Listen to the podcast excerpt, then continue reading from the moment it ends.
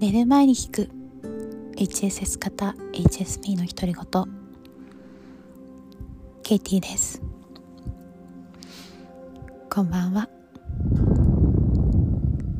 今日は PTA の仕事があったので有給を取って学校に行ってきました。学校の行事ってすごい苦手なんですよね。で最近あの瞑想を始めたせいなのかなと思うんですけど少し冷静に自分のことが見られるようになってきてで今日なんで学校行事が苦手なのかが よく分かったんですけど、えー、まああの子供たちの演劇会の様子を写真に撮るっていう仕事だったので、えー、割と前の方で写真を撮ってたんですけど、まあ、子供たちがあの、まあ、出番待ちの子供たちがこう結構大きめの声で雑談とかしてるとなんかいちいちハラハラしちゃうんですよね。自分の子ではないんですけど。自分の子じゃないんだけどなんかあの先生に怒られちゃうんじゃないかな。大丈夫かなとか。あの動いてる子とか見るとあ大丈夫かなとか。いちいちなんかその子の心配をしてしまったり とか、まあ、あと自分があの前の方にいるので見られることとか邪魔になってないかなとか、まあ、本当にいろんな情報を一気に脳の中に入れていってあのー、気にするのであこれは疲れるわって自分で 思いました。ひたすらあ呼吸を忘れないようにっていうのを 気をつけていたんですけど。えっ、ー、と今日は自己肯定感についてお話したいと思います。で最近よく自己肯定感っていう言葉を見ますよね。で今日も自己肯定感を高めるにはみたいなものを見て、うん、でそれでちょっと思ったんですけど自己肯定感って高めるものなのかなって思ったんですよね。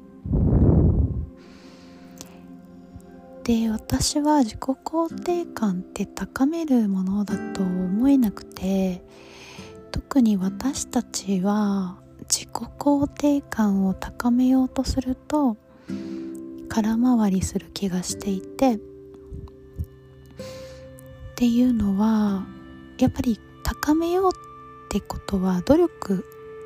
が必要だって思いますよね。でも多分もう努力は十分しているのでもっと仕事ができるようになりたいとか資格を取りたいとかいい人になりたいとかいろいろ努力すでにしてると思うんですよ。でもしあのー、そういうことを、まあ、してないまあ、してない人もいないかもしれないんですけどでもまああのー、何かやりたいことがあってそこにたどり着くことがその人にとって本当に意味があるのであればやったらいいと思うんですけど多分これを聞いてくださってる方はもうそういう努力を十分してきていてね多分あの周りの人にも能力があるって認められていて、えー、うん。で自分のいいところももしかしたらあの何々ができるところとかいい人なところとか親切なところとか能力が高いところとか思ってるかもしれないんですけどで多分それは合ってるんですけどそこでは自己肯定感が高まらないと思うんです、まあ、高まらないというか自己肯定感が生まれない生まれてないっていう多分現状がありますよね。私も多分そうだと思うんですよね。人から見たらもしかしたら秀でてるって思われてるところがあるかもしれないんですけどあの、まあ、例えばですけど英語が話せるとかでもそれは私にとってはあの日本語が話せない分中学生からアメリカに住んでた分当たり前なのでそこを言われても全然自己肯定感は生まれないですよね。うん、なので自己肯定感は高めなくていいと思うんです。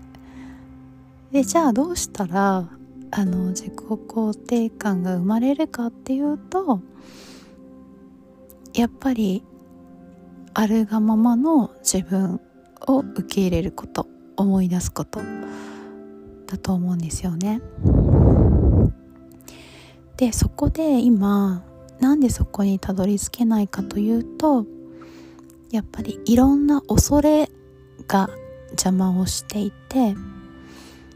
その恐れを手放せば手放すことができれば自己肯定感が生まれてくるんじゃないかなって思っています。で私は今まさにそこをやってるんですけどあのまあ運命に委ねるとか祈りに委ねるっていうことをやってるっていう話を少し前からしてると思うんですけど自分はもう必要なものをすでに持っていてそして本当に必要なことはそれが叶うし、えー、手放して、えー、委ねることでいい方にきちんと向かっている。っていうことを、えー、毎日思い出すようにしています。でもやっぱりあの体調が悪かったりとか、まあ、いろんな情報が一度に脳に入ってくると恐れが生まれてくるんですよね。ああんな風でよかったのかなとかあの手放して委ねたけど本当にその大事なものは自分に返ってくるのかなとかあの自分が心から願っていることがちゃんと将来叶うのかなとか不安が生まれてくるんですけどちゃんと必要なことはそこに向かうし、必要なものはちゃんと自分に戻ってくるから手放して大丈夫。そこで無理にあがいたり無駄な努力をすると物事が複雑になるだけでかえって良くない方向に行く。ということを信じて、うん、ひたすら祈る委ねる信じる。っていうのをやっています。結局そのままの自分があの、